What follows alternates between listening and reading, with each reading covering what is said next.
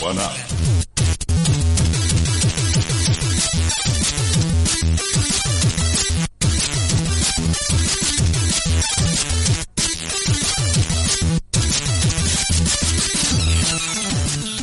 Muy buenas, buenas y buenas ¿qué tal estáis? Bienvenidos y bienvenidas al cuadragésimo tercer programa. Ya, Nando, ¿lo digo correctamente? Sí, no sé cómo lo haces, pero sí, lo dices. Eh, bueno, se me acabará. Al final, eh, bueno, ya veremos cómo acabamos. De esta décima aún temporada, que a nosotros, parte dos, podríamos decir, ya me ha gustado eso al leerlo en el título de Twitch, porque si nosotros extendemos esta décima temporada, es más bonito el número, así que nada, aquí estamos de vuelta una vez más. Eh, saludamos ya en el chat. Ya tenemos a Cerberus y a, Filo. Un abrazo, como siempre. Gracias por estar ahí. Y Nuestros incondicionales. sino que salude. Claro que sí.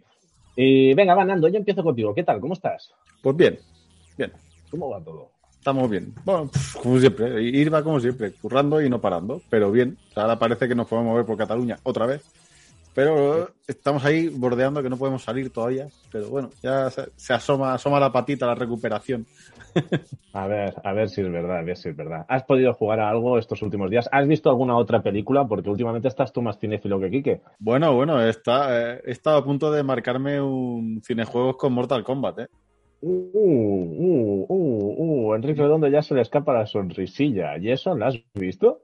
Muy digna de ver, sí, sí. La verdad es que de las, de las que he visto de Mortal Kombat, que hay unas 500 películas de Mortal Kombat, eh, casi todas de videoclub, una de las mejores. La verdad es que está muy bien hilada, muy bien grabada, hace muchísimos guiños al juego, evidentemente, los ataques que hacen son del juego, o sea, realmente está muy bien. Pero una de las mejores porque, en fin, las antiguas son un poco así o, porque realmente vale la pena como peli de acción vale la pena. Lógicamente no va a ser una peli de Oscar, porque no deja de ser una peli de acción, pero yo creo que vale la pena.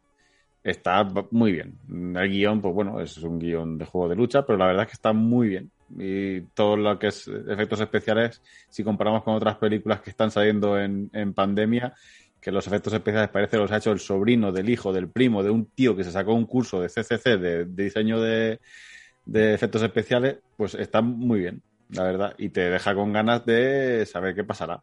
Y bueno, el actor que hace Sub-Zero ha firmado para cuatro posibles secuelas. ¡Wow! O sea que. Pinta que. el tráiler, el tráiler, que no es un tráiler, que es la como una parte de la película del principio. Mm, la verdad es que no está mal. no, no, eh, la, parte del tráiler está muy currado y, luego pues mola cómo hilan toda la historia. Hace mucha gracia que usen las frases del juego, los muchos golpes del juego. La verdad es que está guay, está guay. La verdad es que es una buena película. Bueno, bueno, bueno. ¿Habrá cinejuego entonces por parte de Enric o por parte de Nando? Ahí, no sé, Enric creo que mucho cinejuego no, no está viendo pelis, ¿eh? No, esto no puede ser, Enric. Yo que me las den, es que lo que me da cosas y me da pereza ir al cine. Muy buenas, Enrique Redondo, no te había saludado. ¿Qué tal? ¿Cómo estás? Bien, bien, muy bien. Bien. ¿Cómo van estos últimos días? ¿Te vas a ir a algún lado o no ahora que en breve se podrá salir? Pues mira, uh, y sí, en principio eh, este sábado, pero ah, ya se pospuso por el tema del COVID y demás y me parece que se va a posponer otra vez por el tema de la lluvia, porque tiene pinta de que va a llover todo el fin de semana, con lo cual. Eso dicen, eso dicen. Pero bueno, entonces tendrás excusa para jugar a algo. ¿Estás viciando algo últimamente?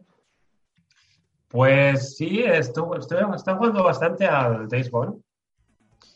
Que, mm, en fin, como estaba el juego del mes en PlayStation y tal, pues ah, mira, para ver qué tal.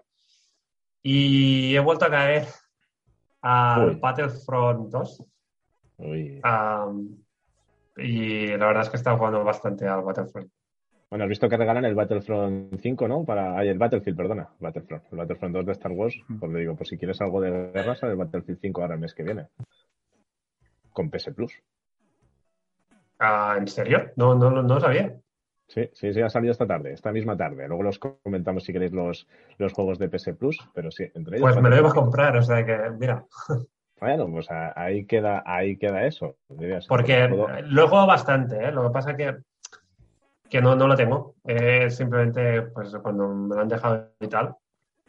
no me gusta tanto como el, como el 1, pero, pero ya te digo, me lo iba a comprar. Pues mira, tienes el Breakfast Drive Hard Die Last, que es así de, de, coches, parece en plan Destroyer, para PlayStation 5. Para PlayStation 4, Battlefield 5 y Stranded Deep. Y luego aquí en España el Wave Out de, de los indies de, Sony PlayStation, vaya. No sé, ya, se han anunciado. Bueno, pero ya tienes excusa para, para viciar. Bueno, bueno. ¿Y cómo estás, Gerardo? Que has subido de, Cataluña, ¿no? Dicen. Sí, estoy en, Alicante. Solamente iba a decir una cosa a Nando. Y es el que saca cinejuegos para enseñarlo es un parguela. Uh. ay, ay. A ver, que si da tiempo me improviso un cinejuegos aquí, ¿eh? Yo me voy a impresionar, yo voy a impresionar. Voy a ¿Vas, a hacer un, ¿Vas a hacer un Gerardo? ¿Vas a hacer un Gerardo? Pues sí. También te digo que no sería un cinejuegos al uso porque como no voy a criticar como critica Enric, pues habría que ponerle otro nombre porque yo no voy a hablar. Ah, pero, porque yo veo las malas.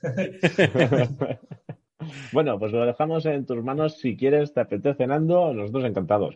Y nos haces una crítica, si no hoy, el próximo día. O sea, cuando tú quieras, te apetezca. Gerardo, ¿cómo estás? Bien. Sí, más, un poco estresado el trabajo, pero todo lo demás, yo creo que bastante bien. Bueno, ¿ya has podido jugar algo estos últimos días?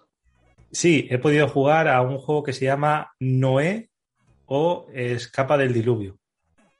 Básicamente consiste en es, real life action, entonces te vienes a la comunidad valenciana donde hay un fenómeno que se llama la gota fría, que básicamente es que tú sales de casa diciendo está chispeando pero no va a pasar nada, de repente cae el diluvio universal, literalmente, como aquí cuando llueve se hace fiesta y se sacan profesiones romería a los santos para que siga lloviendo porque no llueve casi nunca, como en Murcia, eh, las alcantarillas están acostumbradas a tragar tanto agua y entonces todo se inunda, pero literalmente. De repente todas las calles están rebosando agua, como si fuese una riada y consiste en volver a tu casa tratando de ir lo más rápido posible, andando por encima del bordillo de la acera, que es el único punto donde que sobresale por encima del agua para no mojarte y llegar antes de acabar completamente calado.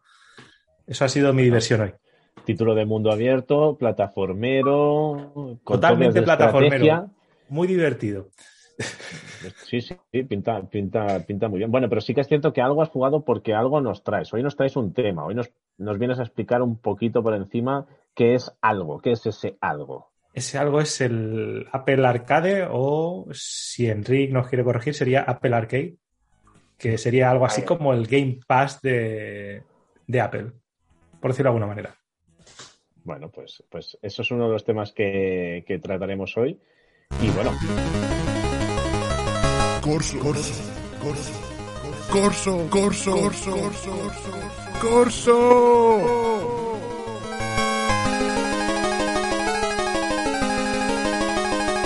¿A qué has jugado esta semana? Ahora sí, me he puesto el nombre para saber que soy yo, que si no, digo, a ver, a ver qué. pues bueno, he estado jugando a bastantes cositas. Em, si nos da tiempo al final del programa, a lo mejor os hago unas breves impresiones de Deep Takes 2. ¿Vale? Pero por ahí ahora lo dejo. Y lo que sí que os voy a contar que he estado jugando es al Bioshock 2, que me lo he acabado en estas dos semanas. Y me he puesto con el, con el Infinite, vaya, el 3, por decirlo así. Y ojo que sí que es cierto que yo os diría, a lo mejor aquí se me tirará gente al cuello. ¿eh? No, lo jugué en su día, solo lo empecé, lo trasteé un poco, pero no le di a fondo y ahora sí lo estoy jugando. Y cuando di el salto del 1 al 2, el 2 me dio palo. Y fue como, va, ya lo jugaré. Me he pasado el 2 y al dar el salto del 2 al 3, me está gustando, pero echo de menos el 2. Entonces sé que puede ser una, opinión impopular porque a nivel de, historia y de argumento me tiene enganchadísimo el 3, pero el tema de la jugabilidad, eh, del equipo que llevas, los poderes que consigues y tal, no sé, lo del rollito de las Little Sisters, cosecharlas o no, eh, ir a las máquinas y tal, no sé, me tenía su, su gracia y aquí en el Infinite, pues a lo mejor es que o no le das lo suficiente o me parece a mí que no, que no es el mismo el rollo por lo que, por lo que he visto. Pero bueno, aún así quiero, quiero acabármelo porque pinta muy bien. No sé si los habéis jugado, los Bioshocks. Eh, acabado no.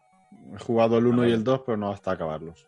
Ah, el 1 y el 3, perdón. O sea, el 1 y el Infinite. El 2 no lo he tocado todavía.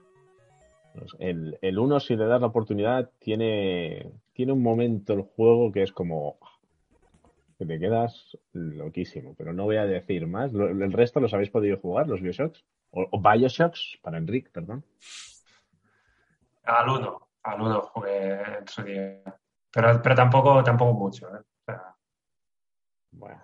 Bueno, bueno, y Gerardo, no sé si está congelado o está muy callado. Yo creo que se ha quedado congelado. Gerardo está en pausa. Está en plan Terminator, así que lo vamos a dejar que, vuelva. Ya sabemos que tiene algo de limitación de conexión. Se lo toleraremos, no pasa nada. Esperemos que para su momento sí que tenga algo de más de, conexión. Y, y, bueno, y ya veré, a nivel de, por acabar, a nivel de juegos que, que posiblemente juegue en breve y que a lo mejor para la próxima vez que nos veamos sí que os pueda comentar tengo por ahí para probar el, el Nier y también el Judgment de la versión de PlayStation 5 que salieron el, pasado viernes. Así que, bueno, veremos a ver qué. Ahora sí, Gerardo, estás ahí. ¿Has probado los Bioshocks tú? Ahora no lo oímos. Estás en mute.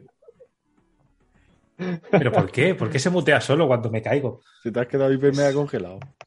La verdad que estábamos hablando de Bioshock y te iba a preguntar si tú los habías probado, pero justo te habías quedado en plan Terminator, mirando así al infinito, ¿sabes? En plan. Sí, algo así, algo así. Digo, quería saber tu opinión. ¿Va mejor la conexión a internet ahora o no? Sí, sí, ahora al menos se te ve y se te oye. Quita los datos del móvil, deja de descargar porno y esas cosas. No, es que la conexión en casa de mis padres es un horror. Este piso tiene formato longaniza, es súper alargado y entonces por mucha wifi mes y mierda que le pongas es imposible que esto acabe funcionando bien en cuanto le pides un poquito de videoconferencia. Bueno, pues nada, no te atosigo, así que si os parece bien empezamos con el programa.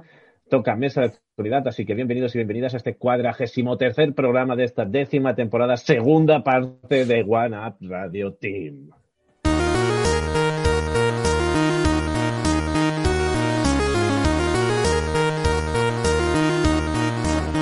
Mesa de actualidad. Bueno, bueno, bueno, brevemente, ya lo sabéis, si nos queréis encontrar es One Up Radio Team, buscándonos tanto en Twitch, en, en, Twitter, estamos en directo quincenalmente a partir de las 8 de la tarde, aproximadamente hasta las 9 y media, y también nos podéis escuchar a través de podcast en iVoox, iTunes, eh, Spotify, bueno, nos podéis buscar en 50.000 sitios, que quién más se va a llamar One Up Radio Team, o sea que lo tenéis fácil, ¿vale? Si no queréis es porque, o sea, si no, si no lo hacéis porque no queréis. Ah, no hay problema, sin problema. Ahora sí, vamos con el repaso de, bueno, de la actualidad videojueguil de esta semana. Y no sé si os parece bien, pues han salido así un poquito de resúmenes de cifras y un poco el estado de, de la Next Gen. Y en el caso de PlayStation 5 nos comentan que se alcanzan los 7,8 millones y es la consola que más rápido se ha vendido. Y ojo que tenemos a PS4 rozando los 116 millones de consolas vendidas, por lo que parece no le está yendo nada mal el lanzamiento a PlayStation 5, a pesar, a pesar de que mm, es posible que los problemas de stock mm, sigan estando presentes durante todo este año. Recordad que aún está complicado lo siguiente hacerse con una PlayStation 5 o al uso una Xbox Series, la que sea. ¿Cómo veis? ¿Cómo valoráis estas cifras? ¿Está en plena buena salud Sony o creéis que debería haber más? ¿Creéis que lo del tema este de que no haya stock, por la razón que sea, que ya sabéis que a veces hemos teorizado con conspiraciones, le está perjudicando? ¿Le está yendo bien? ¿Qué opináis?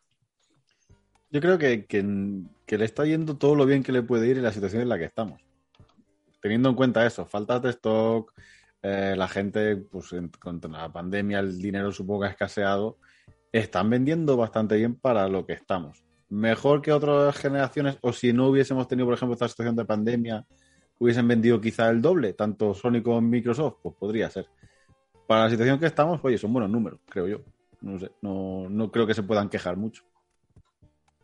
¿Cómo lo ves, chicos? Yo creo que sí. Lo, que diría, simplemente por añadir, ya que lo has lanzado, que, hombre, ya tema de, de conspiración, ya eso lo, descartamos, ¿no? Porque, en fin, ya sería el momento entonces de sacar aquí la artillería, pero... Pero bueno, pues, eh, yo, yo estoy contando, creo que para como estamos, pues no está nada mal. Veremos a ver qué. Lo que sí que, como mínimo, o eso parece que promete Sony, es que asegura que este año invertirá agresivamente en juegos first party y colaboraciones. Si no me equivoco, la cifra rondaba los 185 millones, me ha parecido leer. 180 millones. Por lo que, bueno, a ver si eso se transforma en, nuevos títulos, en nuevas IPs, en secuelas, vamos, en lo que quieran. Contra más chicha mejor, porque al final lo que queremos también es algo de, exclusivo para, para la plataforma de nueva generación. No nos olvidamos de Xbox, que anuncia que sus ingresos trimestrales son de 3.530 millones de dólares, un 50% más que en 2020. Y ojo, destacar el dato de que ya son 23 millones eh, usuarios y usuarias en, el Game Pass, en el Xbox Game Pass, o sea, que, que se dice pronto. Recordad que hasta hace unos meses creo que estaban en 18 y creo que fue en abril que también se volvieron a actualizar. También había habido una subida, abril del año pasado por lo que goza de muy buena salud eh, el servicio que ofrece Microsoft.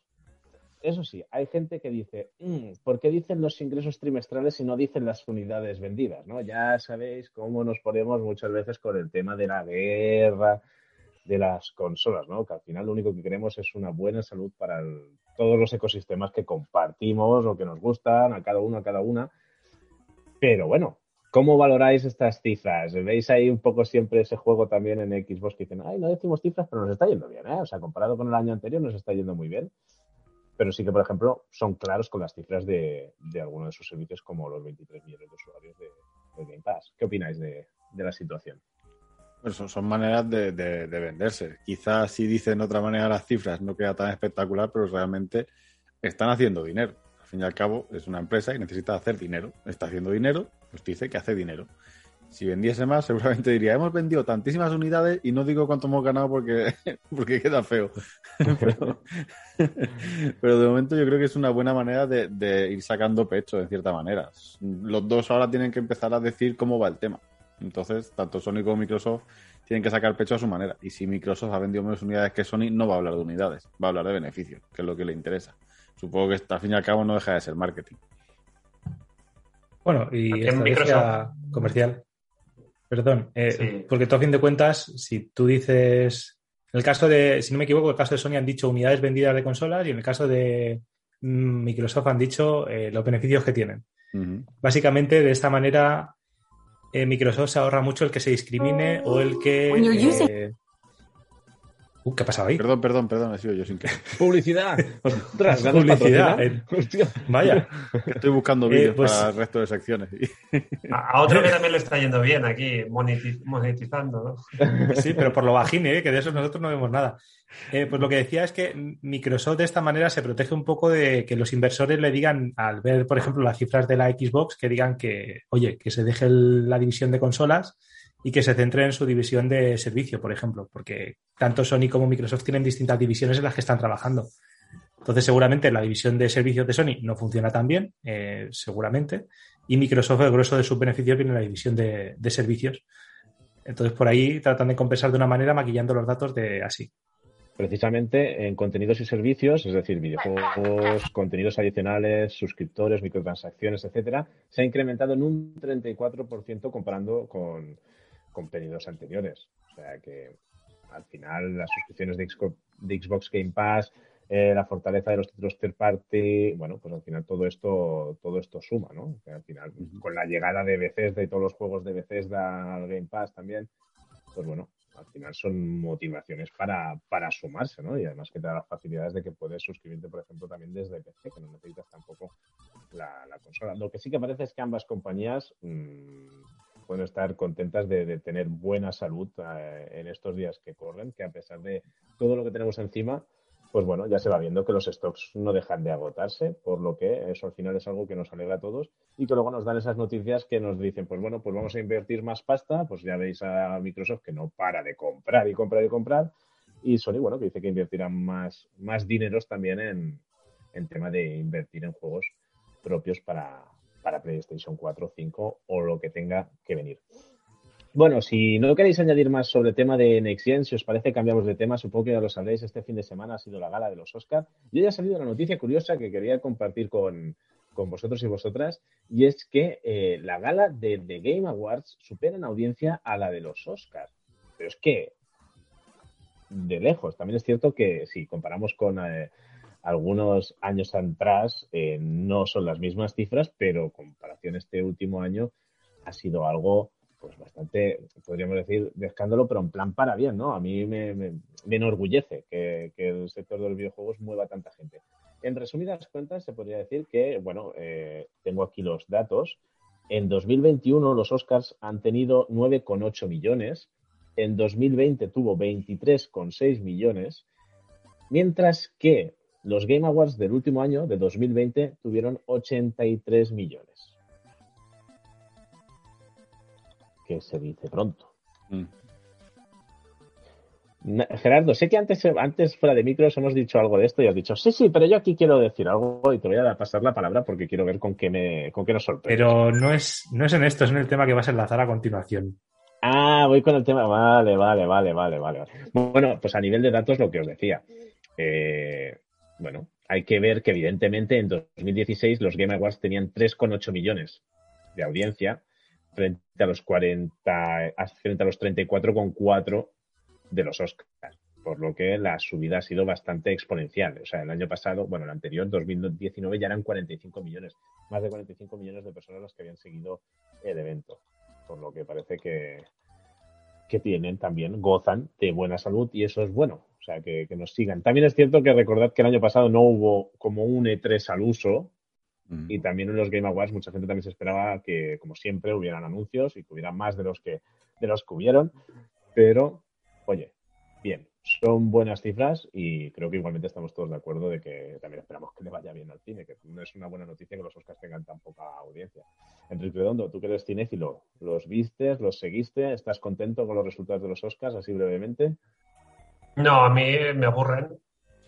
Uh, cada vez más desde que ahora son indies, pues uh, me aburren aún más. Y, um, pero no, no, a mí nunca, nunca, los Oscars nunca me han gustado. Uh, la verdad es que me da un poco... Okay. A mí lo de Enrique y Cinéfilo me recuerda un poco a, a Ratatouille, el, el, crítico de Ratatouille que decía, ¿sabes por qué estoy tan delgado? Porque solamente como la comida que me gusta. Pues Enrique es cinéfilo, pero solamente ve las películas que, o que le dan chicha para cinejuego.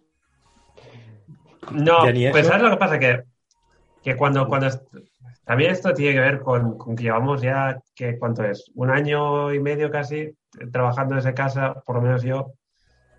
Es que lo último que tengo ganas cuando acabo es de ponerme delante de la tele a ver otra película. O sea, es así. Eh, pero de, todas maneras, los Oscars es que, de verdad, yo no entiendo cómo la gente. Que, oye, que si tienes estas filias, genial, ¿eh? ningún problema, pero no sé, madrugar para ver a ver a qué millonario le dan la estatua y no sé, a mí no, la verdad es que no, no es lo mío. Bueno, eh, pues pero la gala, por ejemplo, perdón, la gala del año pasado sí que mereció bastante la pena, ¿no? Estuvo, el, el host fue, ay, no me acuerdo el nombre del cómico este, eh, cómico inglés, eh, que ya lleva cinco años consecutivos presentándola. Eh, ya, Ricky. ¿cómo? Ricky Gervais, sí. Ya, sí. Ricky Gervais. No, seguro, seguro. Si, si es ese, show, ya, ese ya, Kike, pero... así en plan americano, ya. Ya. ya. Te has metido en el mood total, ¿eh? De los Oscars. O sea, te ha salido ahí el venazo Google, ¿eh? Total. Ya. Nah. Bueno,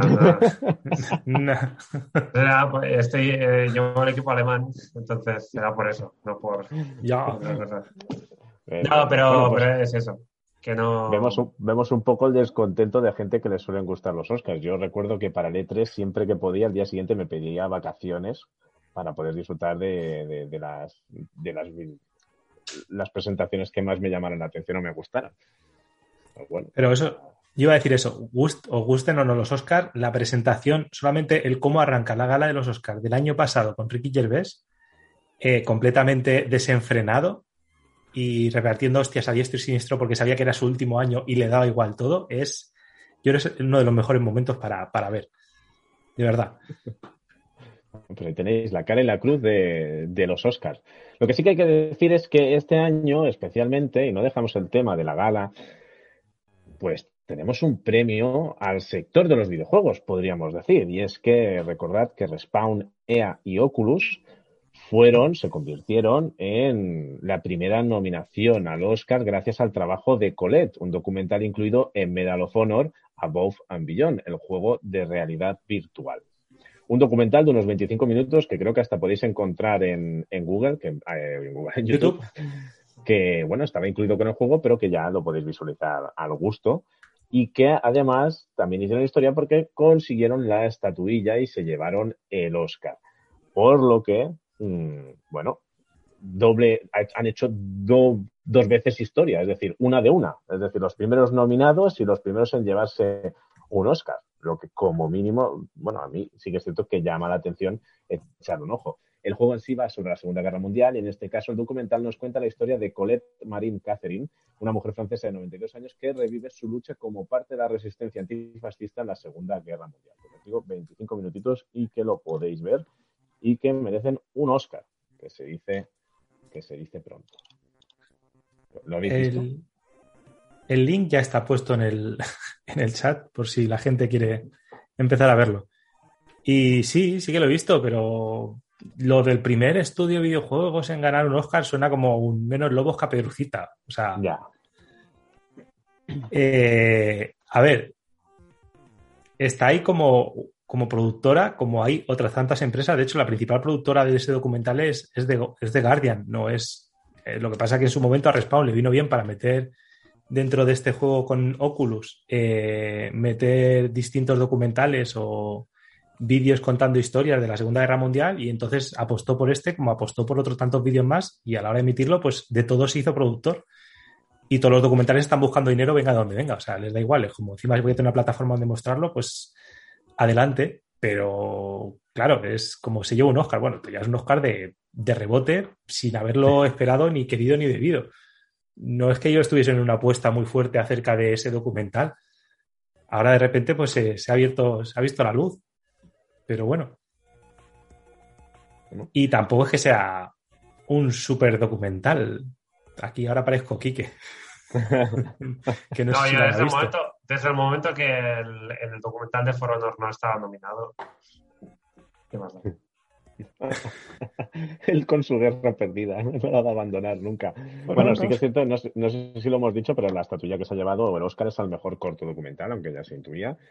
Y yo lo tengo pendiente de ver, supongo que el ojo 25 minutillos mientras comes, así que, que bueno. Pero bueno, si se ha llevado el Oscar, será por documentales que habrán estado nominados o que se habrían presentado a ser nominados, ¿no? Algo, tendrán, no lo sé.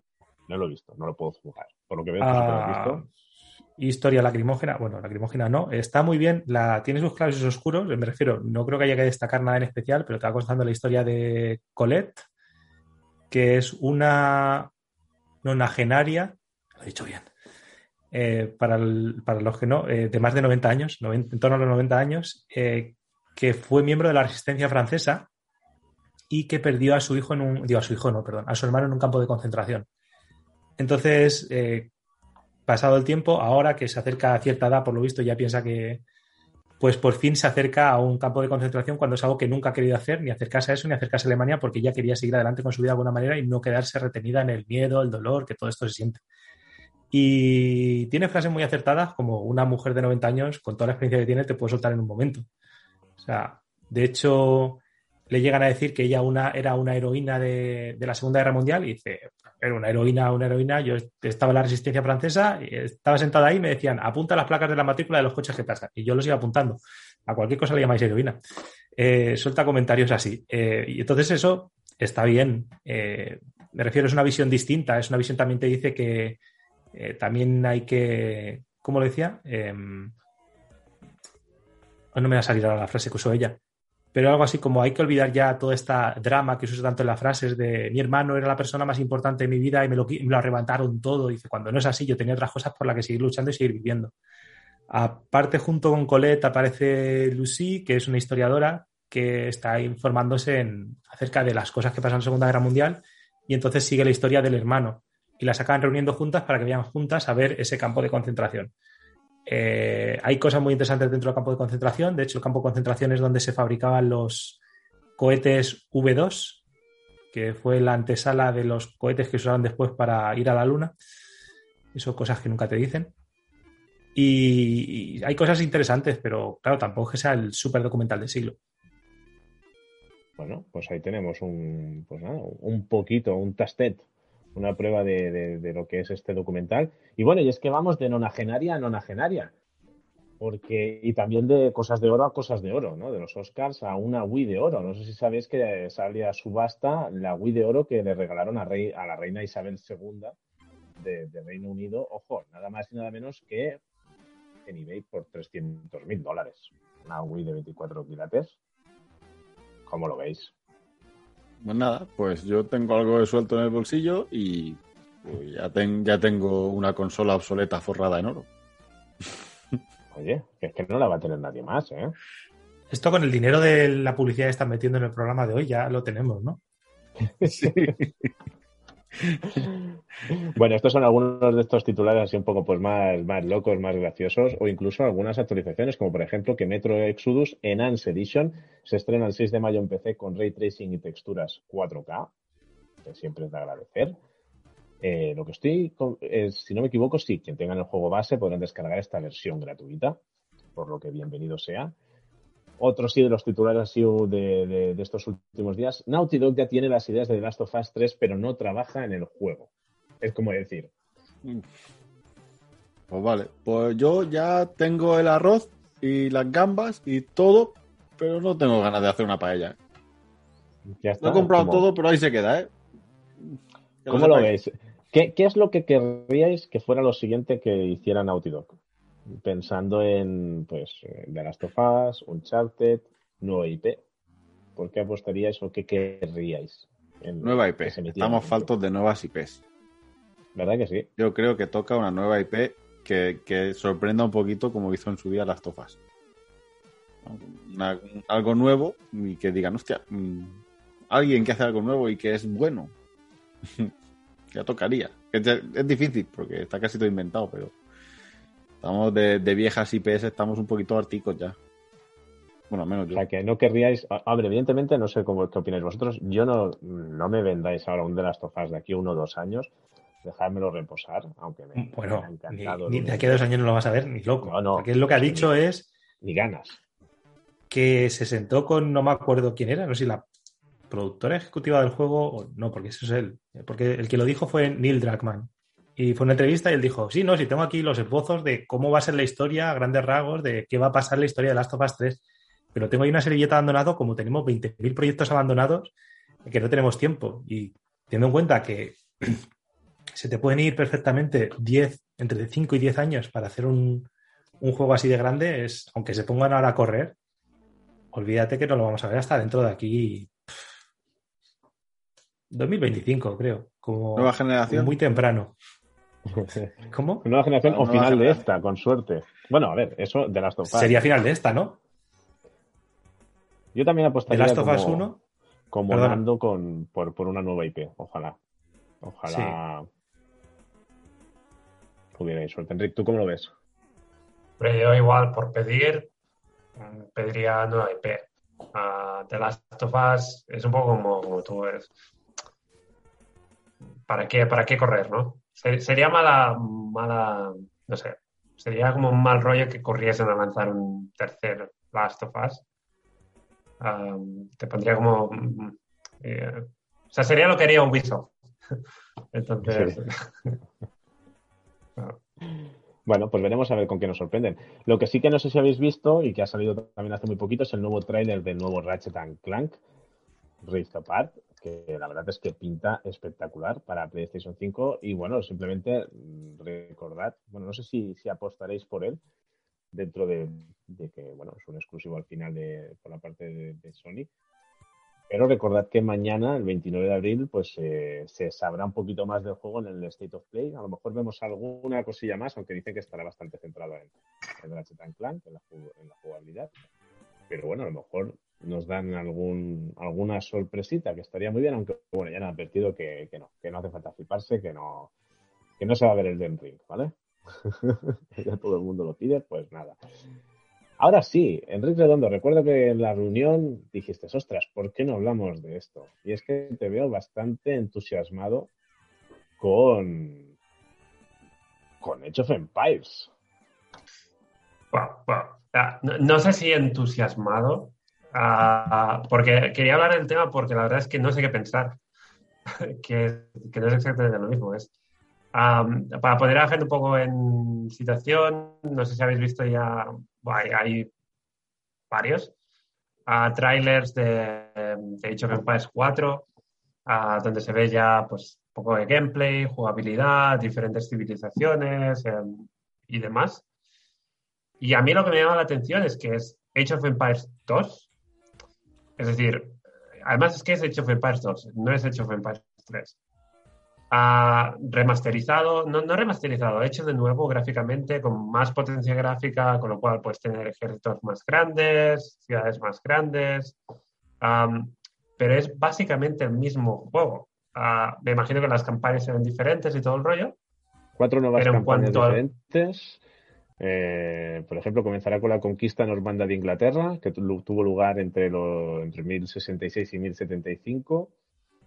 También. Eh, campañas diferentes, civilizaciones diferentes también, porque está, por ejemplo, India, que en el original no, no, estaba. Con los olifantes. Pero aún así. sí, bueno, había, había elefantes, pero, pero no eran. Esta. Pero eh, lo que quiero decir es que es es, es como muy parecido, es el mismo concepto, el mismo juego en cuanto a jugabilidad, en cuanto a... Y no sé si me gusta o no. Es como... Es como si hubiesen mantenido los turnos, ¿sabes? El combate por turnos. Eh, eh, sería un poco como la comparación con, por ejemplo, un RPG. Y no sé, no sé si, o sea, me gusta que, porque sé que me va a gustar, porque me gustaba el Age of Empires 2 y la nostalgia y todo eso, pero a la vez pienso que hoy en día no sé si podrían haber llevado esto un poco más allá. Y es un poco demasiado conservador igual. No lo sé. Bueno, yo te decir que a mí hay una cosita que en la primera desde el primer punto de vista que tuve del juego, ese color así tan vivo, en comparación con el anterior, fíjate que es una chorrada, ¿eh? pero me chirrió. Ahora ya, hoy me he vuelto a ver un tráiler de estos así largos donde te explicaban un poco y te presentaban las diferentes eh, nuevas campañas, etcétera. Eh, le he cogido más el gustillo y lo he visto mejor. ¿Sabes? Eh, me ha gustado más. Pero la primera vez que lo vi dije, hostia, no sé por qué fue, no sé si es el, brillo del color, el tono así, que sean colores tan vivos, que le den a lo mejor hasta incluso un toque cartoon. No sé, el primero me, impactó y fue como, oh, ostras. Hoy ya no, hoy cuando le he vuelto a estar echando un ojo, me, ha convencido y es más, me ha llamado la atención porque sí que es cierto que lo que te llama al final es a la nostalgia pues, de esos primeros Age of Empires y de, volver a, a, probar un título así. Veremos cómo funciona. Por ahora la recepción está siendo buena también pensad que al final será un juego que llegará directamente a Game Pass, o sea que al final que la gente va a estar... Pero es que hasta las animaciones son, mm, es que son muy parecidas a, obviamente con mejor calidad gráfica, pero es que es el, es que es el, no sé, a, mí me, llama la atención, la verdad. Bueno, veremos. Yo he llegado a ver que supongo que habrán algunas mecánicas nuevas y que aún estarán por explicar más cosas, pero en uno de los vídeos en los que he visto se veía pues como preparaban una emboscada escondidos así entre árboles que pintaba muy bien. O sea, que hay, detallitos que habrá que ver cómo gestionarlo, ¿no? O hay una de las de no sé si eran, ah, ¿quién eran? Una de las nuevas mm, mm, civilizaciones es nómada, se puede mover, es decir, se puede llevar su asentamiento y se va ahí con los carromatos y eso la verdad es que también pues, hace que sea muy, muy gracioso. Mongoles. Los mongoles, sí, eso es. Sí, sí. O sea que, bueno, veremos a ver en qué, en qué se traduce. Lo que sí que es cierto que, bueno, que aún le quedan unos mesecillos para que, para que salga, porque se espera para finales de este 2021. Y bueno, veo que tú lo menos, Enrique Redondo, lo vas a intentar catar. Sí, eso ya te lo puedo decir. pero, pero bueno, vamos, vamos a ver. Vamos a ver. Bueno, Veremos, veremos a ver qué nos trae. Y luego, otro de los temas que queríamos comentar hoy es un tema relacionado con Electronic Arts y es en relación a un documento filtrado que, bueno, según se comenta, se está tergiversando. Lo que viene a decir este documento es que, hay que hacer todo lo que se pueda para dirigir a los jugadores o jugadoras de FIFA al modo FUT, al modo Ultimate Team. Y diréis, ¿por qué? Porque ahí al final es donde se dan las microtransacciones. Ya lo sabéis, que al final ahí podéis jugar con divisa del juego, pero también con dinero real para comprar sobres o para participar en alguna de las competiciones, etcétera, etcétera, etcétera. Y eso al final, quieras que no es un acelerador, ¿no? Porque incrementas por las posibilidades de, obtener esos jugadores que otras personas no, pero bueno, eso cada uno al gusto, ¿no? Porque luego también hay que mirar, pues al final es también la habilidad de cada uno, si no hay handicap o ¿no? Que al final son algunos de los, de los problemas que, Bueno, en este documento lo que era pues así un documento interno en el cual pues se repasaban algunas, algunos datos y al final lo que dicen es eso, que el pilar del videojuego es foot y que se está haciendo todo lo que se pueda para llevar allí a los jugadores o jugadoras. Claro, esto ha hecho pues que con todo el tema de las loot boxes, si los sobres del FIFA están incluidas o no, el tema de que, claro, ¿qué dice todo esto Electronic Arts? Pues eh, concretamente que las regulaciones de múltiples países alrededor del mundo han declarado públicamente que si no hay manera de extraer el dinero, las cajas de botín constituyen una apuesta incluso con un ejemplo reciente de un juez del Tribunal Federal de Estados Unidos que desestimó un caso relacionado señalando que la falta de valor transferible en el mundo real de los artículos los deja fuera de las leyes del juego. ¿Cómo veis todo este tema? EA por esta necesitada, puede ser. Pero si ganan una millonada. ¿Son avariciosos? Sí. Que saquen un FIFA que no sea de pago y que, que aprovechen las microtransacciones, ya está, que es un abuso. O sea, yo estoy enfadado con ellos. Con lo que ingresan de microtransacciones podrían hacer el juego free to play. Claro. Entre ojos, la cifra es eh, ingresó 1.500 millones de dólares en el último año fiscal correspondientes a micropagos procedentes de los modos Ultimate Team de FIFA, Madden y NHL el 27% de sus ingresos. Qué locura. Pero, pero vamos a ver, ¿la gente ha dejado de comprar el juego? No. no. Entonces, ¿por qué va a dejar de vendértelo por separado? O sea, si la gente es tan idiota de seguir pagando por algo así, pues eh, la gente vota con su dinero. Y pues adelante, es lo único que te va a decir. Si sigo recibiendo dinero, ¿por qué voy a dejar de recibirlo? ¿Que soy tonto? ¿Las empresas que vienen aquí a hacer un mundo mejor? No. Vienen a ganar dinero y ya está. Claro, al final es un poco ver, a ver, ¿qué ocurre en el fútbol? Yo más de una vez lo he comentado. Yo he tenido épocas en las que juego al fútbol y la verdad es que en sí engancha. Hablando, eh, en plan hablando de enfermedad, pero el juego engancha. ¿Por qué? Porque si te estás una semana sin picar piedra en el fútbol, pues te descuelgas porque entonces luego no tienes los jugadores que tal que cual, que también luego es absurdo porque cada X tiempo te hacen te salen los mejores jugadores de tal, hay más probabilidades de que salgan y entonces si te esperas al final puedes conseguir incluso cosas mejores. Pero bueno, el tema es el competir, la competición, hacer tu equipo mejor, eh, jugar la Food Champions los fines de semana, 30 partidos en un fin de semana solo de Food Champions. Entonces, claro, yo lo he jugado, lo he disfrutado, pero al final me di cuenta y, oye, yo quiero jugar a otras cosas, ¿no? Si a eso le sumas el tema de las loot boxes o los sobres, que es con lo que es a lo que te intentan derivar. O sea, si ya tienes un modo de juego que de por sí te medio engancha y si encima le metes la posibilidad de gastarte pasta, eh, yo al full le he metido dinero. Un fin de semana que estás en casa y dices, mira, pues si hubiera salido un cubata son 10 euros, ¿no? Pues a las 10 eurillos al FIFA. ¿Sabes? Pero evidentemente hay gente que eso no lo, a lo mejor no lo controla, aunque se le puede ir de las manos, ¿no? No todo el mundo está. No quiere decir que yo. cosa, pero si luego además sales y te gastas los 10 euros en el cubata, entonces no vale. ¿eh? Bueno, oye, hay que disfrutar un poco de la vida, tío, que mira lo que nos ha pasado. O sea, si no hubiéramos hecho todo lo que hemos hecho hasta ahora, imagínate tú vivir este año que hemos vivido. Lo menos puedes decir, hostia, pues ya la mochilita la llevo cargada de buenas experiencias. No me puedo quejar. O sea, mira, pues pasamos una transición como esta, pues la pasamos, ¿no? Cosas peores podríamos haber pasado. Y parece ser que empezamos a ver la luz, por lo que en breve, pues podremos volver a hacerlo. Pero, oye, estás en tu casa, además este último año, y dices, oye, pues, no sé, yo incluso estaba metido 10 eurillos al Pokémon Go, porque nos dio un tiempo ahí por, por a unos colegas a un grupo y nos pusimos todos con el Pokémon Go y madre mía, las incursiones como iban, ¿sabes? O sea que al final es, dices, ¿qué tiene eso de malo? Al final es como todo, con moderación y control no, no, no, debe ser un problema. Lo que sí que es cierto es que ya sabéis que estamos en este tema de que las loot boxes aún no se saben cómo regular y es un tema que se está estudiando. Recordad que hará a lo mejor cuatro o cinco años buscamos un psicólogo o psicóloga, que luego fíjate, estuvimos hablando con, con la compañera de, Gerardo, también tocamos algunos de estos temas, pero hace años buscamos a alguien que nos intentara hablar de adicción y de loot boxes y nos decían, ¿qué me estás contando? en X muy lejos, ¿no? Entonces, poco a poco, pues veremos, veremos dónde acaba todo esto, ¿no? Pero, ¿qué opináis? Al final, al final es también lo que ha hecho Gerardo. La empresa que quiere hacer pasta. Pero aquí hay muchas cosas de por medio que se han tocado. Por un lado, es, yo he leído el, te toca, la chapa.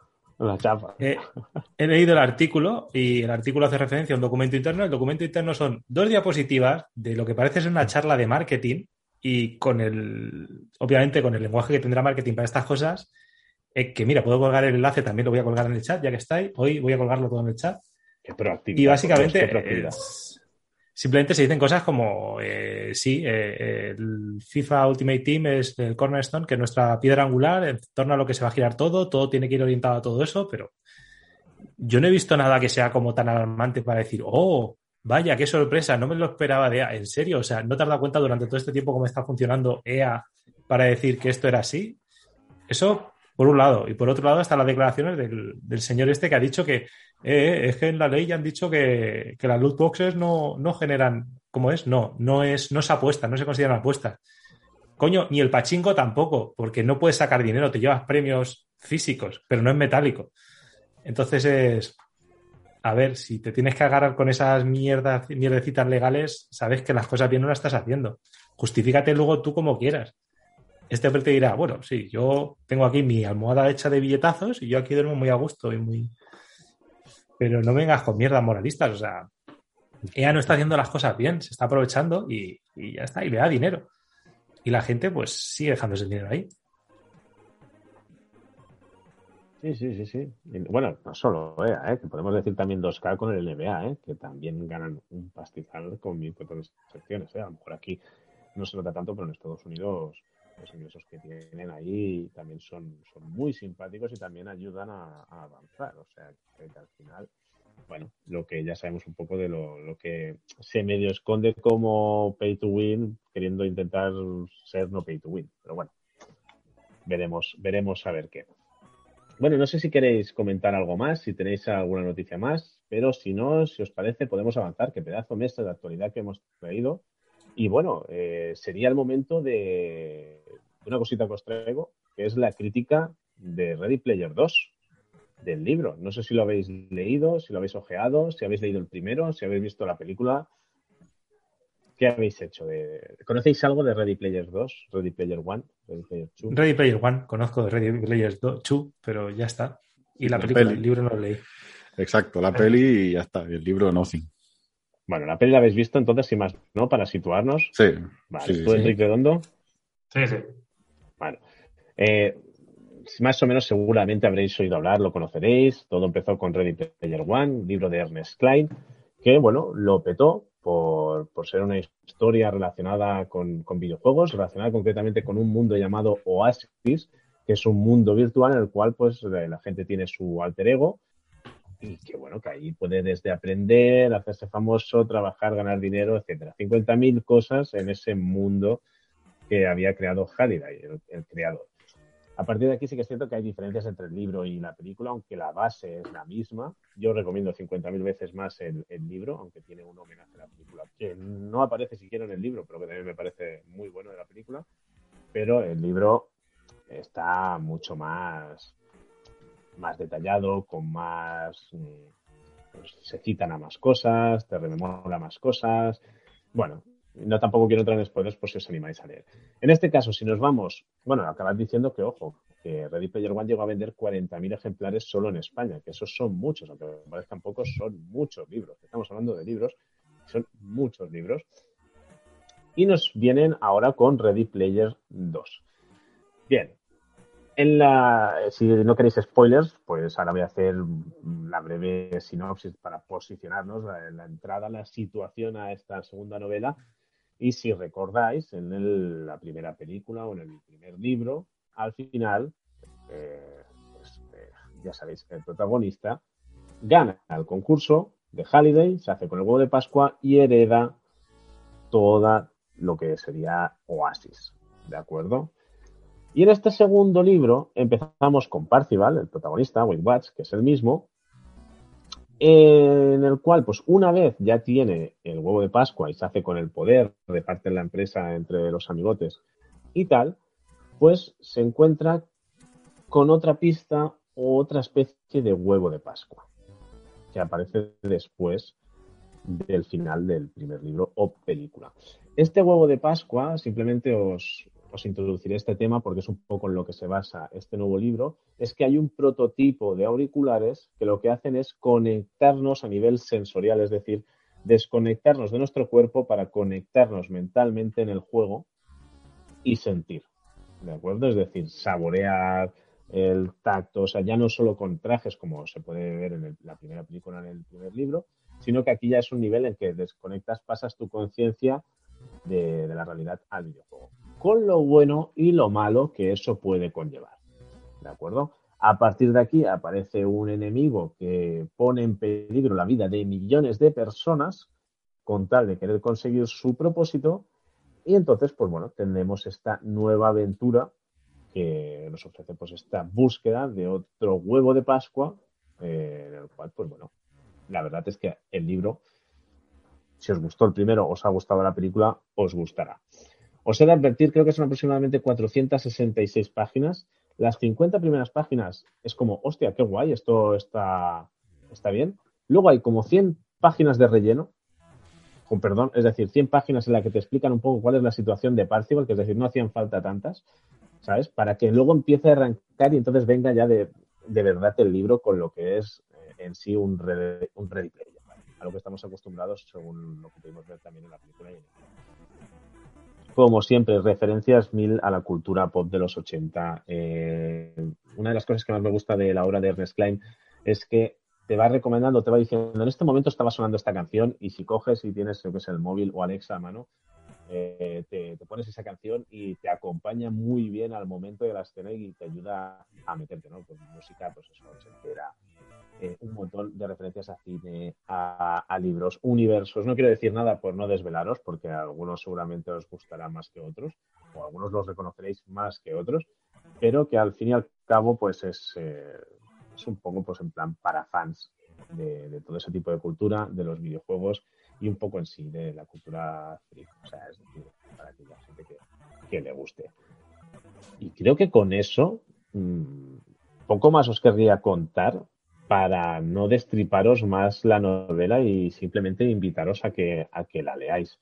Es decir, salió el pasado 25 de marzo en castellano, porque ya salió creo que en noviembre en inglés, el pasado 25 de marzo salió en castellano, y del autor como mucho recalcar que aparte de Ready Player One y Ready Player Two, tiene Armada, que es otra, otra historia, y que vendría a ser un poco, mm, yo también me la leí, y se asemeja o me recordaba algo al juego de Ender no sé si os suena, pero bueno, un poco dentro de este estilo de Ernest Klein, pues con sus momentos así de, referencias frikis y de, y de que te, ponga, te pone banda sonora en el libro, que a mí es una de las cosas que, más me gusta de, leer de, este autor.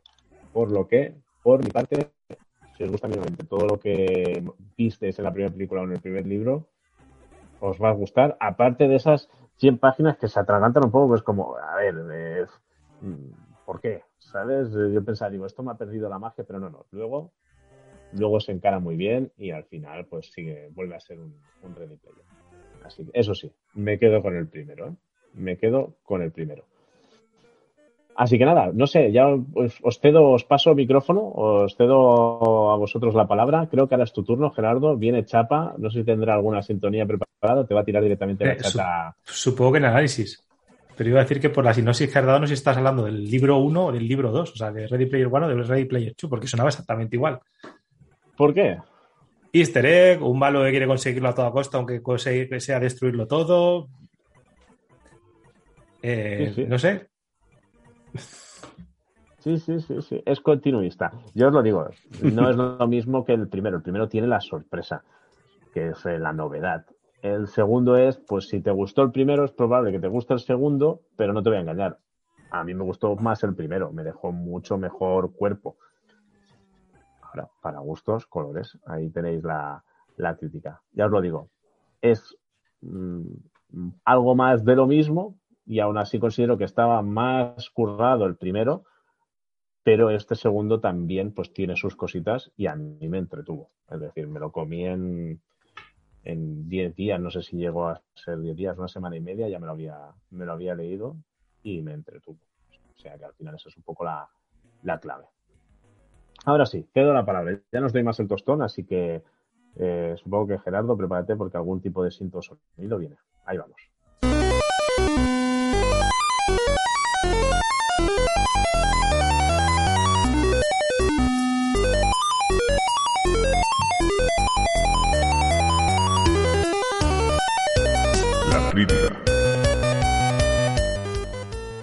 Qué, qué- orgulloso, qué, guay. Es el asiento de Dani. Es como si estuviese analizando un juego chulo, bueno de verdad, y no la porria que traigo hoy, que ni siquiera traigo guion ni nada. O sea, Eh, pues eh, venía a hablar de, de Apple Arcade, que es un servicio de Apple que salió en septiembre de 2019, creo. Lo tenía apuntado en algún sitio, pero ahora mismo, entre buscar otra serie de cosas, ya ni me acuerdo.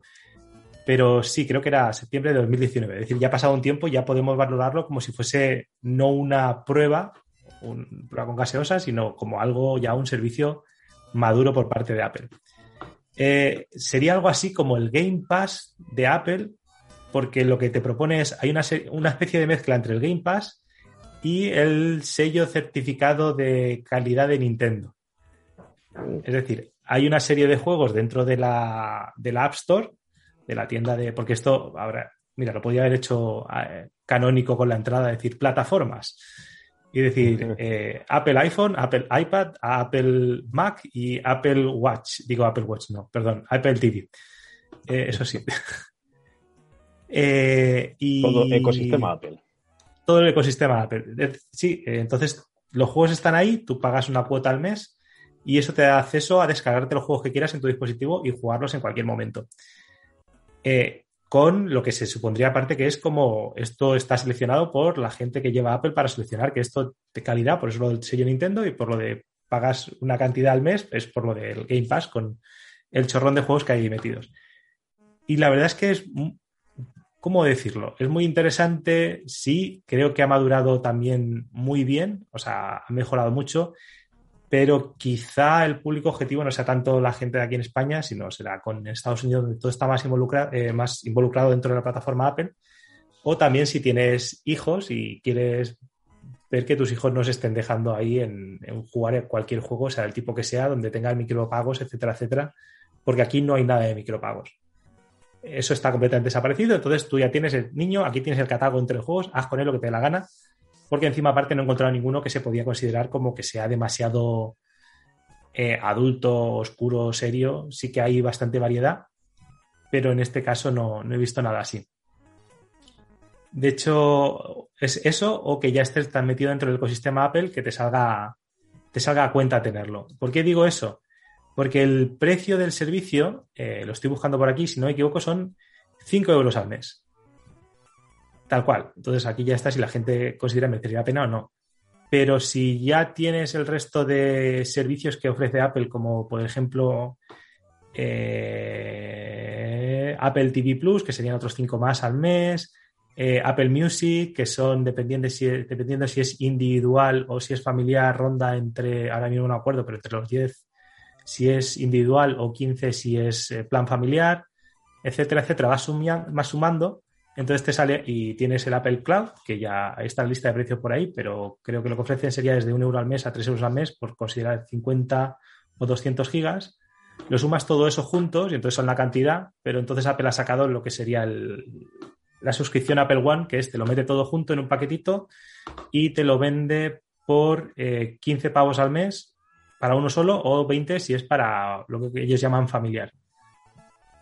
Y ahí estaría todo. En este tipo de casos, pues sí que te sale a cuenta porque con que tengas eh, Apple Music y Apple TV Plus, todo lo demás te sale gratis. O sea, el Apple Arcade ya te sale gratis, no tendrías que pagar más y el servicio de cuenta iCloud, de, que es servicio de disco duro a la nube, también te saldría gratis.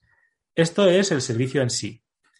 Luego, como he dicho, el servicio en sí te permite jugar a, a, los juegos que hay en distintos dispositivos y la mayor parte de ellos, por no decir prácticamente todos son compatibles con una serie de mandos que hay por ahí que se venden, incluso con mandos que ya soportan como son los de Play 5 y Xbox. Entonces, vale, es que vamos a estar jugando un AAA, pero hay juegos bastante, bastante interesantes y curiosos. Entre los que he visto, eh, tenía un listado por aquí de los, pero ahora mismo ya los he perdido. Estoy buscando y me tendría que apuntar un papel en vez de haber puesto un montón de pestañitas. Yo lo que estaba esperando era que comentaras lo del pack, porque menos mal que has dicho que había. Porque has empezado a sumar cinco por aquí, Cinco, por, allá. Luego no sé cuánto. Luego ya me he perdido. Luego hay el todo en one, digo, vale, bien, vale. no lo he visto. Entonces, por eso digo, es que si te pones a sumar servicios es una locura, pero si al final eh, tienes estos servicios ya comprados, dices, oye, que es que el Apple Music son 10, el Apple TV Plus son 5, si lo sumas ya son 15 euros, el Apple One individual son 15 euros y con el Apple One individual ya tienes esos dos servicios más el Apple Arcade o Apple Arcade más el espacio en la nube. Entonces, claro, si te pones a sumar dices, así sí sale a cuenta, pero si no, claro, salvo que estés muy encima de qué juega tu hijo, que entonces también sería una buena opción por el tipo de juegos que he visto.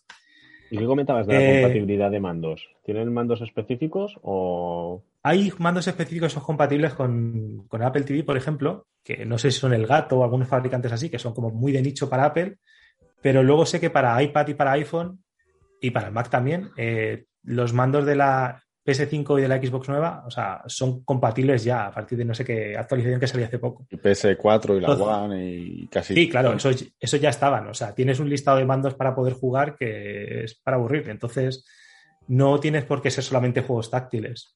Aunque se supone que no sé si hay algún juego en el que no estén adaptados los controles.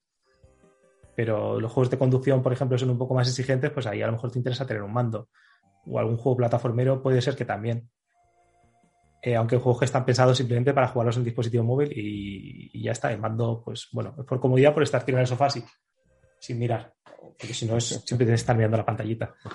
Entonces tienes la tele grande, le enchufas a Apple TV, que eso es algo que me hubiese gustado hacer antes de hoy, pero no he tenido tiempo para hacerlo.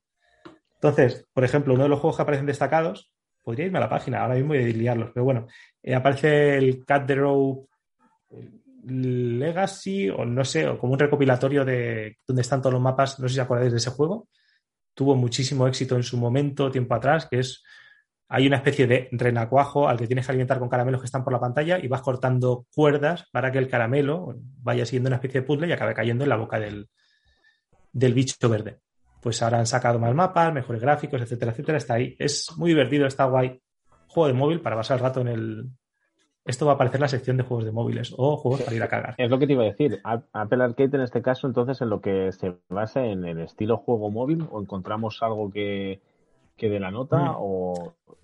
Ah, en juegos móviles, ahora saltaré, porque hay más juegos, no solamente están los juegos móviles por sí, pero por ejemplo, en juegos móviles también hay otro que me gustó mucho, que es el Greenstone, que se llevó premios, si no me equivoco, el, no sé si en los DICE o en los Game Awards, uno de estos, para mejor juego móvil, no me acuerdo, lo digo de cabeza, ¿eh? no lo he mirado, pero estaba muy bien porque era el típico de ir unir fichitas de colores, pero en este caso tú supone que eres un bárbaro y lo que deberían ser fichitas son enemigos, entonces cada color, tú lo que puedes hacer con el bárbaro es seleccionas cómo va a ser tu ruta de tajos de que vas a ir matando bichos y entonces son todos del mismo color, incluso con logo bonificadores.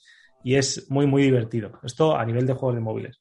Y cuando piensas que es lo que tú dices, que solamente hay juegos de móviles en esa plataforma, luego te encuentras cosas como eh, Fantasian. Oh, dices, calla, oh". calla, calla. Oh, pero está, ¿está disponible ya para aquí o solo en Japón? Eh, a ver, ¿ves el icono de.? No, se va a ver una mierda. Vale, genial. Pues mira, vamos a quitar esto. no tiene sentido ahora mismo que. No, no hagas esto. eh, ahora lo vuelvo a poner. Hironobu, no dejes de hacer juegos. ¿Veis este iconito que está aquí? Eso es el ¿Eso? Fantasian. Sí, eso es el Fantasian. Pero en inglés o castellano. Eh, pues no lo sé. Lo he abierto, eh, creo, en inglés. Yo lo he visto en inglés. Aquí tenemos la Bueno, carga. Ya me, vale, ya me vale. Y bueno, irá cargando con su nuevo estudio de. ¿Cómo es? ¿Sakaguchi? Oh, sí, Hironobu Sakaguchi. Pues aquí lo tenemos, es el juego de Hironobu Sakaguchi, pero, y aquí viene un pero grande, básicamente tú empiezas a jugar el juego y de repente tú estás en una fábrica con un personaje con rasgos a medio camino entre un son- sonen y un cantante de una banda de K-pop que ha perdido la memoria, que la fábrica ha explotado y que tiene que escaparte. Hostia, Sakaguchi, o sea, podías haberte renovado un poco porque esto parece la intro de Final Fantasy VII, de verdad. Es, es cierto. Pero bueno, ahí está, está el Fantasian, por ejemplo. Está el Ocean Horn también, que era la, en su momento la copia de, del Zelda, cuando todavía no había salido el Breath of the Wild. ¿Lo he dicho bien? Sí. Sí. Estaba pensando de como, ¿cuál de todos los Zeldas es el que salió? Y, y también está muy bien. O sea, hay muchos juegos que están orientados a eso. También lo que he dicho de juegos de conducción, etcétera. Y luego dentro de todos estos juegos hay uno, cuando dices, bueno, juegos de móvil, tal, y hay uno que me llama la atención muy fuertemente, que ya está en el mercado, que es el What de Golf. ¿Qué es eso? El What de Golf está para PC, para Mac, o sea, Steam, Mac, Nintendo Switch y todas las plataformas de Apple debido a esto. Y es un juego súper gracioso que viene a decir el típico, no hace falta una gran historia, no hace falta absolutamente nada para que un juego te encante y lo disfrutes. Simplemente por, por el hecho de divertir. Es un juego que al principio parece que vayas a jugar al típico juego de golf en el que tienes que meter una pelotita en un agujero, pero que luego toda la historia empieza a torcerse. Bueno, a torcerse no, pero el juego en sí empieza a retorcerse sobre sí mismo y se convierte en una especie de metajuego acerca de los juegos de golf. Entonces ya no es meter la bola en el agujero, sino es la bola que tiene que golpear el palo de la banderilla de donde está el agujero. Pero tú vas avanzando por las pantallas y de repente lo que es la bola no está y te encuentras el jugador de golf y entonces cuando le dices que golpea la bola en una dirección, el que sale volando no es la bola, sino el jugador de golf. Y de repente es una casa que tiene que hacer una mudanza y tienes que meter todos los muebles en un sitio como si fuese un juego de golf y luego llevarte la casa rodando hasta el palo de golf. Eh, va, va girando y cada vez encuentras cosas más absurdas, más locas, hasta un, todo un punto en el que eh, hay escenas que son un- una fiesta remember de los juegos clásicos. Entonces tienes el Super Mario con una pelota de golf, que sí, los controles dejan mucho que desear, pero ya estás con las risas. Tienes un Flappy Bear, que son las pelotas de golf. Eh, y, y- y eso sigue y sigue, y llega un momento que estás perdidísimo en aquello y te parece genial eh, la locura de, y la ira de olla que han tenido esa gente a la hora de hacer ese juego. La verdad es que es ¿Lo un has juego que lo recomiendo mucho. No, no lo he acabado. Eso, eso es enorme. O sea, eso no. No. Por tu salud llega un momento que ya tienes que levantarte de la taza del váter, ¿no? No puedes seguir jugando ahí. Ya se te han dormido las piernas y las nalgas. O sea, todo. Sí, exacto. Es cuando ya tienes que levantarte ahí y te vas a arrastras diciendo que humillante es esto. Sí, que te tienes que coger. a- Pero- Sí, sí, sí. Eso, sí. sí, sí. Para no caerte, ¿eh? Y Como te tengas que limpiar. Oh, cuidado. ¿Y es solo Bueno, Apple Arcade? O sea, en iPhone, por ejemplo, solo puedes jugarlo con suscripción. Eso es la- lo único que no he visto. Porque empecé. El otro día estaba en el médico y empecé a ver un juego y dije, anda, el juego de Simon Cat, no sé si es una tira cómica. eh, no sé si alguno lo habéis visto, que está muy bien. Y entonces dije, ¿por qué no? Voy a echarle un vistazo. Y no tenía en ese momento contratada la suscripción de Apple Arcade. Y fui a descargarlo y me dice, ¿necesitas Apple Arcade? Y me tocó pasar por Laro. Así que exactamente no sé si solamente es Apple Arcade o no, porque ahora mismo no voy a cancelar la suscripción para que me van a cobrar cuando lo activa. No, no. Bueno, ahora mismo no debería pasarme, pero Tiene, tiene pinta de que sí. Los juegos que yo he visto en la Store, que son Apple Arcade, no he visto que haya opción de, de- de comprarlos o jugarlos si no te suscribes. Pues supongo De que hecho- con este pasaría igual. sí, pasará igual, porque de hecho los juegos de Apple Arcade tienen una, una sección propia dentro de, de la tienda, o sea, es una sección aparte, no Sí. es... De hecho, también está el Don't Star, está el Badlands, ya lo puedo mirar ahora en pantalla, hacer scroll y ir diciendo algunos de los que me suenan que tienen buena pinta. Eh, bueno, el, el Fruit Ninja, Classic. eh. Que envidia El Monument Valley. Fantasian. Monument Valley. Y, por ejemplo, el NBA 2K también está. 2K21 también está dentro de los juegos.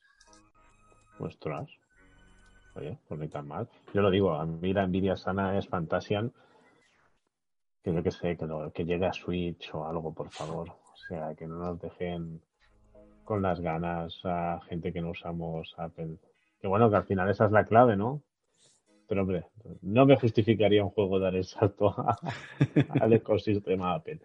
No, no, no, no vamos tan bollantes. Pero bueno, lo menos, a ver, es que claro, a mí me has dicho Fantasia y es que se me han abierto los ojos como platos. O sea que al final la oferta es atractiva y yo creo que de ahí, si tienes, si ya de por sí eres usuario o usuaria de, de Apple, pues oye, pues a lo mejor no está tan mal, pues eso lo típico, a lo mejor te pagas un mes y te juegas el Fantasia, no lo que te apetezca, y luego ya ves si renuevas y vas viendo, o sea que De hecho, esa, a nivel indie, yo creo que es de la mejor colección que puedes encontrar. O sea, encuentras un montón de juegos que tienen muy buena pinta y muy buen desarrollo. Sí que luego hay en algunos juegos que se nota que, que, que se pensaron para lanzarlos en móvil y tener micropagos. Porque, bueno, yo realmente ahora no sé cuáles son las condiciones para formar parte, para decir, oye, yo soy desarrollador y quiero que mi juego forme parte de esto. Y creo que es Apple quien se acerca y te dice, tu juego merece la pena. ¿Quieres pasarte a formar esto? Entonces se nota que ya estaban las mecánicas de los micropagos metidos y cuando lo tuvieron que meter en Apple Arcade tuvieron que quitar la mecánica de micropagos y reemplazarlo por otra cosa. Entonces el micropago desaparece, pero todo ese montaña rusa de frenetismo, de frustración, avanza y ahora te doy un nuevo premio y sigue jugando, eh, todo ese circuito de recompensa está ahí. Se nota. Bueno, se ve, se ve interesante sobre todo si al final apuestas por el por el, el grupo de, de- de ofertas que te ofrece por 15 euros a nivel lo menos individual. Si ya de por sí si eres usuario, ¿no? De, como os decía, de, de Apple. ¿no? Sí, pero creo que también es eso. Creo que también, aunque no pagues el, el Apple One, porque solamente quieras esto, si te van los juegos indie, creo que es un buen sitio en el que, en el que meterte. Porque hay calidad ahí mismo, está curado, o sea, está, está cuidado, se nota. También estaba el Samurai, ¿cómo era? El de los. Ese juego que sacaron de música que en su momento causó tanto furor, que era de los primeros que salían, el Hearts. Ni me acuerdo ya. Bueno, muy bien. No estará. ¿Alguno de vosotros lo habéis probado, Nando o Enrique? ¿Habéis probado todo el tema de, No, tengo ahí el. Estoy reservando el mes de prueba que tien- tienes con iPhone de Apple Arcade para cuando tenga tiempo para jugar. Voy a tirar el mes de prueba y fundiré la batería del móvil. No lo Eh, yo- desactives. Te iba a decir que yo tengo a, a Android, pero no soy de la secta. Ya, tú estás en la competencia directa. ¿Qué ibas a decir? Stadia. ¿Que no lo desactives, Gerardo? ¿El qué? Eh, yo lo que iba a decir es que el Sayonara Wild Hearts, eso era, no era Samurai, es Sayonara Wild Hearts. Ah, vale. Eh, lo que iba a decir es, si te metes en mes de prueba, mm, espera hasta los últimos días para desactivarlo, ¿vale? Porque si haces lo típico de activo el mes de prueba y ahora ya me doy de baja porque ya tengo el mes activado, en Apple Arcade no te va a funcionar así. vale. Si en el momento que desactives, se te corta todo. Bueno No, no. saberlo. Cuando entras una tarde y dices, ya lo voy a desactivar, para, y luego de golpe has perdido todo el mes. Qué gracia. Para que luego no llame la sorpresa de los cinco pagos que me ponen a fin de mes, es como, no, mira, ponte un recordatorio móvil, te dices el día antes Sí. y, y ya está. Es el, el truquillo de OneUp que damos hoy aquí. Bueno, y si te ¿Cómo cobran los aguantas este 5 mes? euros, devuelves la suscripción y hasta tienes 15 días para devolver cualquier pago. O sea, no- Sí. Bueno, oye, pues interesante, una plataforma nueva, sobre todo, ya te digo, yo a mí me ha enamorado el tema Fantasian. Seguiré cruzando los dedos y poniendo velas a Santos para y Santas que llegue eh, a otras plataformas y poder disfrutar de, ese juegazo, o lo que pinta ser juegazo. Y, nada, si le das ya, si, si lo juegas al Fantasian ya, si quieres unas primeras impresiones, guay, ¿eh? Ahí tienes un filón. Pero que se puede hacer es, que se puede hacer es, si está para Apple TV, hacemos quedada cervecera en mi casa. Pero eh, en Alicante no, ¿no? No, no, en Barcelona. Ah, vale, vale. Ah, pues oye. Pues por mí yo no tendría problema, ¿eh? Ahora ya No. en principio se podrá. Sí, de momento sí, de momento se puede. Sí. Para que no empiece otra vez a repuntar si es que repunta. Por ahora, si nos portamos bien, podemos, podemos hacerlo. Oye, pues, por mi parte no lo descarto. Bienvenida a esa invitación. Pues nada, ¿qué nos queda? Nos quedan 10 minutos. ¿Quieres añadir algo más, Gerardo? ¿Queréis que comentemos algo más? ¿Alguna cosilla? ¿Queréis que os hagan las breves impresiones de It Takes Two? Venga. Sí. Un juego de adelante. Joseph Fares, no sé si lo conocéis. O cooperativo. Os suena, ¿no? It Takes Two, si os lo, si os lo digo, seguro que sí. A ver. Joseph Fares también lo conocéis, ¿no? Sí. el famoso por Fact de Oscars, hoy que hemos tenido los Oscars por aquí, pues bueno, ha sacado nuevo título. Nuevo título que está presente en plataformas como PlayStation 5, PlayStation 4, eh, Xbox Series, Xbox One y PC, con un periodo de recomendada de 12 años. Y al final es un juego, pues eso, de aventuras y plataforma cooperativo. Lo bueno que tiene, o lo malo, depende de cómo lo mires, es un juego que se tiene que jugar con alguien. Es cooperativo per se, es decir, ya sea en modo local o en modo online gracias al pase amigo. Es decir, el juego en sí vale 40 euros, pero si yo, por ejemplo, yo me lo compro, puedo pasar ese pase amigo para jugarlo con alguien a través de, internet. ¿Vale? Porque al final el juego es que se desarrolla en cooperativo. Es como A Way Out, que también supongo sonará y que bueno, que al final lo tienes que disfrutar con alguien y que también disponía de ese pase amigo. Pues bueno, ya lo veis. Joseph Fares, que venía de Brothers A Tale of Two Sons y A Way Out, pues ahora nos sorprende con un juego que es así un poco que cuando lo ves, lo pruebas, lo escuchas, eh, es un rollito Pixar. ¿De acuerdo? La historia en sí, la que trata es que es un matrimonio que se quiere separar. Y que, bueno, a todo esto, pues la niña está viendo, la hija está viendo un poco cómo va todo, está tristona, llora, un poco a lo Nino Kuni, le caen las lágrimas en unos monigotes que tienen forma de, de sus padres y los padres se transforman en esos monigotes que un poco nos recuerda a cariño encogido los niños, pero en este caso siendo los padres. ¿De acuerdo? Porque pasaremos a ser de la estatura de esos muñecos, pues por un entramado y unas aventuras pues que son curiosas y que nos presentan personajes que son cotidianos y que dan pie a situaciones que, que te pueden sacar la sonrisa y a veces darte cuenta un poco ¿no? de, de esos piques eh, que se pueden dar tanto bueno, al final es en convivencia, ya no hace falta que sean parejas, sino que puede ser con amistades o con tus compis de piso, ¿no? Entonces, la propuesta es muy buena, los protagonistas son May y Cody, que son este matrimonio que os comentaba, y luego tenemos al doctor Hakim, que es un libro así muy, muy saleroso, cada vez que sale tiene así palabras castellano parlantes, el juego está doblado en inglés, con bastante buen doblaje, y siempre suena alguna guitarrilla acústica ahí como soy latino, ¿sabes? Un poco así, está muy gracioso el personaje y que le da un poco la salsa a, la guerra que hay entre estos dos. Claro, al final, este hechizo que, en, el que han caído, pues para salir de él, lo que tendrán que hacer es eh, cooperar para poder conseguir la finalidad que es volver a la normalidad. Y claro, cooperar pues mmm, significa dejar un poco de lado pues las riñas. Eso sí, cada dos por tres. Os voy a poner un ejemplo de algunas de las mecánicas o momentos del juego de los iniciales para no hacer spoilers. Empezamos que creo que estamos como en, una especie de granero y eh, como primeros objetos que llevamos con los que tenemos que cooperar es que el chico lleva clavos y la chica lleva la cabeza de un martillo. ¿De acuerdo? Entonces, el chico tiene que ir disparando clavos pues, para activar algunas plataformas o para poner un punto de apoyo y podernos balancear con la cabeza del martillo. Claro, aquí podemos entrar ya en las puñeterías. Si el chico quita el clavo en ese momento, pues tú te caes para abajo. ¿Vale? Que es lo típico que siempre todos y todas vamos a hacer, en plan, ¡Ah, mira, te he tirado, ¿sabes? O sea, eso siempre, siempre pasa. Da mucho juego, yo lo, lo, lo estoy jugando con, bueno, con, con Prehistoric Man, Jordi Vicus, que ya lo conocéis, que por aquí ha estado en OneUp, y además yo voy con la, con la mujer y claro, pues ya lo ves. Eh, él siendo torpe y tal. Y pues, es que te sale de, per se, de por estar en el juego metido, dices, es que ¿cómo no me voy a divorciar de ti? Eres un lento, eres torpe, no estás pendiente de nada. No ves que estoy esperándote aquí para que me ayudes, que no. Entonces, tiene ese cachondito que ya de por sí el juego que seguramente, pues en pareja debe ser muy bueno disfrutarlo, ¿no? Por ver esto.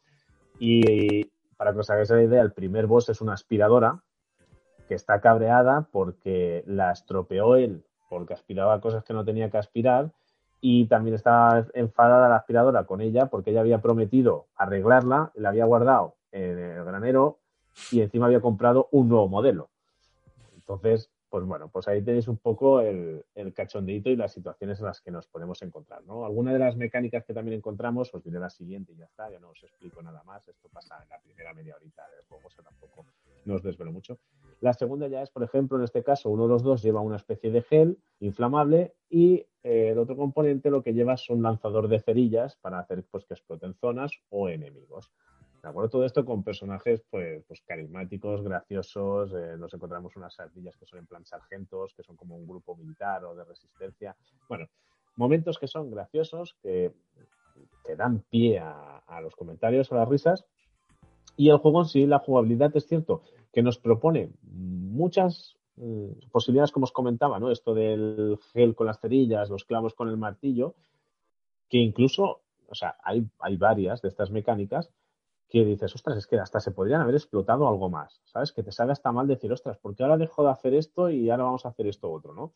Por lo que un juego que aproximadamente tiene unas 12 horas de duración, que, que se dice pronto para el tipo de juego que es, que es un juego cooperativo y que nos propone este tipo de mecánicas en un juego pues, plataformero y con, con sus enemigos finales. Además, hay que añadir que también encontraremos hasta 25 minijuegos competitivos, pues desde lo de estirar la cuerda a ver quién se cae al agujero, o lo de cazar al topo con el martillo, ¿no? Ya que hablamos del martillo, incluso poder jugar una partida de ajedrez, ¿vale? Que son minijuegos que una vez los descubrimos los podemos jugar y disfrutar también en el menú principal sin tener que, que encontrarlo en la historia. Por lo que en sí el juego, por el precio, que al final son 40, 40 euros, 12 horas de duración, cooperativo, por lo que te puede salir a 20 euros por cabeza si lo haces a pachas, y la experiencia que ofrece, que al final es algo distinto, algo fresco, sí que es cierto que dirás, hombre, me recuerda a Way Out por el tema de, que al final es cooperativo y tal, sí, pero lo que es en sí, la historia, la situación, los personajes, eh, la jugabilidad, pues eh, la verdad es que considero que es una, apuesta simpática. No te diré que a lo mejor, evidentemente, vaya a ser el juego del año, pero sí que es un juego muy a tener en cuenta y que la verdad es que considero que el equipo de Joseph Fares con el incluido han hecho un muy buen trabajo. Gráficamente luce muy bien, buena iluminación, modelados, buen trabajo artístico. Como os digo, parece Pixar, ah, con, la diferencia, ¿no? Pero para que os hagáis la idea de lo que os podéis encontrar, el aspecto sonoro lo cumple bien, con banda sonora que acompaña bien y buen doblaje, como os decía, en inglés con subtítulos en castellano. Por lo que, oye, si queréis echaros ahí un par de fines de semana de buen vicio con, con alguien, es una muy buena excusa para, para disfrutar, pues eso, de una historia, pues chula, que sí que es cierto que dices, bueno, no estamos acostumbrados a que la excusa sea que no se separe un matrimonio y que para no separarse pues tengan que, que cooperar, ¿no? Eso no sé, tampoco se ve todos los días en el sector de los videojuegos. Y que conforme vas jugando, te vas dando cuenta de, de, de a veces lo, tontos que podemos ser, ¿no? De, que nos enfadamos por tonterías y, oye, bueno, está bien el mensaje que, quiere transmitir, a lo mejor no es lo que todo el mundo, pero yo es una apuesta que os diría, si lo podéis probar, probadlo, vale, vale la pena. Y texto. Hala, ahí os dejo la, la crítica, patapam, vaya hostia de, de, de, información que os acabo de, endiñar. ¿Os gustaría probarlo o no? Puede ser curioso, la verdad. Oh, es Gerardo, que te rías. ¿Por qué te ha venido la risita? A ver. No, me ha venido la risa porque he dicho, me está y yo estaba así. No, eh, probarlo, sí, está bien, pero es un poco raro, ¿no? Si, si, puedes estar con otra persona, se te ocurren otras cosas mejores que hacer, depende del género de la otra persona, antes que por estar con un videojuego. es, que hay más cosas que eso, Jolines, o sea... Ay, la pandemia, ¿eh? Qué daño nos ha hecho.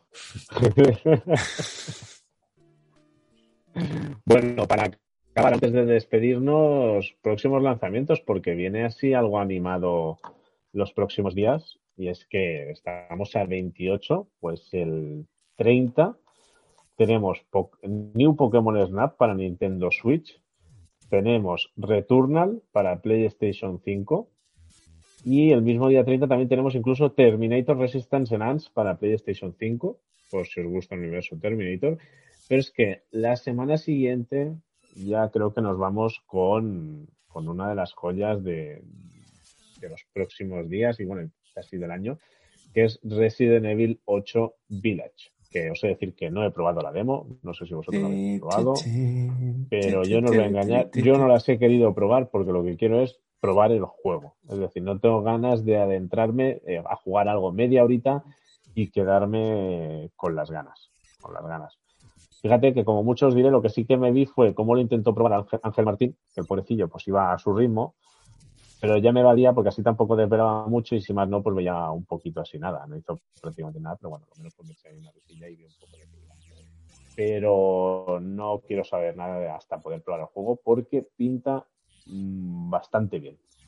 No me quiero mojar hasta probarlo, verlo del todo bien. Pero 7 de mayo, Resident Evil 8 Village veremos, veremos a ver qué vienen, vienen juegos. Y luego recordad que en breve también el Mass Effect el Legendary Collection este, que son los tres, perfecta excusa para el 15 creo de, mayo, perfecta excusa para poder, 14 de mayo, para poder volver a disfrutar de esa trilogía. Por lo que, bueno, que viene un mayo cargadito, así que preparad las carteras y preparad el tiempo, que encima viene el solecito y empezamos a poder salir. O sea que se junta todo, el hambre con las ganas de comer. Así que nada, nueve y media, creo que ya hemos cumplido, ya hemos dado bastante. Se te olvida una cosa importante antes de despedir. ¿Qué? Importante para Enrique. El 13 de mayo se estrena la cuarta temporada en Netflix de Castlevania. no tienes excusa para hacer un cine juegos. Pues sí, es que no, he visto las tres primeras. Pues tienes faena. Pues. Madre mía, ¿A correr? Desde Sonic tenemos ya Monster Hunter, tenemos Mortal Kombat, tenemos Castlevania. Ojo, ojo, ojo, ¿eh? Ah, me, lo pensaré, me lo pensaré. ¿Cuándo es el festivo? El 14 creo que es. ¿Festivo? Ah. ¿Festivo? Ah, no, yo tengo, lo tengo el 13, ¿qué día es? Es entre semana, ¿no? Pues no lo sé, ahora me pillas. 13 de mayo, jueves. Pues es fiesta para mí. Pues mira, eso, tú, tú, vete echándote piedras a tu pues Igual, igual, igual la veo. Ojo, ojo. Un el One Up del 19. Ojo, ojo. Bueno, bueno, pues esperamos ese cine juego, vamos, con, con muchas ganas. Y, Nando, si nos quieres hablar de Mortal Kombat, ya lo sabes también, lo que usted quiera. y hasta de Monster Hunter, sí. También, también. Hacemos un programa solo de cinejuegos. Casi, prácticamente, prácticamente. Pues bueno, pues nada, hasta aquí el programa. Enrique Redondo, muchas gracias por un programa más. A ti, Corso. Gerardo, ha aguantado bien la conexión, ¿eh? Sí, bueno, porque me he tenido que migrar al, móvil. Mi móvil se va a quedar sin ah. datos. Bueno, y estaré ya sin datos casi prácticamente, o sea. Pues nada, nada, te dejamos irte. Veremos si de aquí una quincena sigues por allí o vuelves por aquí y hacemos ese fantasia en cerveceril. Eh, tú pones la Play 5 y Returnal y yo pongo Fantasia en, Vamos a hacer mover los 5 kilos que pesa. Bueno, pues, bueno, ya, lo pactamos, lo pactamos. Se puede hacer algo, se puede hacer algo. Y Nando, gracias una vez más, capitán de la nave. Y nada, lo dicho, familia del chat, todos aquellos y aquellas que nos habéis acompañado, muchas gracias por una semana más y nos despedimos de aquí 15 días más One Up. Así que ya lo sabéis, cuidaros y jugad mucho, familia. Adiós.